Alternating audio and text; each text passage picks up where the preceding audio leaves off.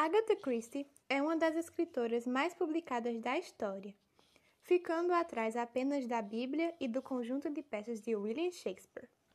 Nascida no dia 15 de setembro de 1890, em Torquay, Inglaterra, era filha do americano Frederick Miller e da inglesa Clara.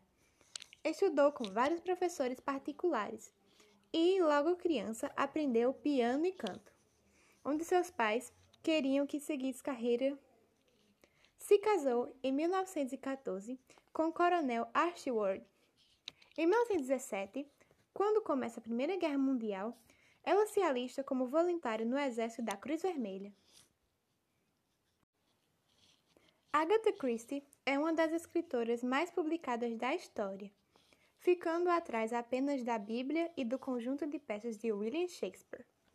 Nascida no dia 15 de setembro de 1890, em Torquay, Inglaterra, era filha do americano Frederick Miller e da inglesa Clara.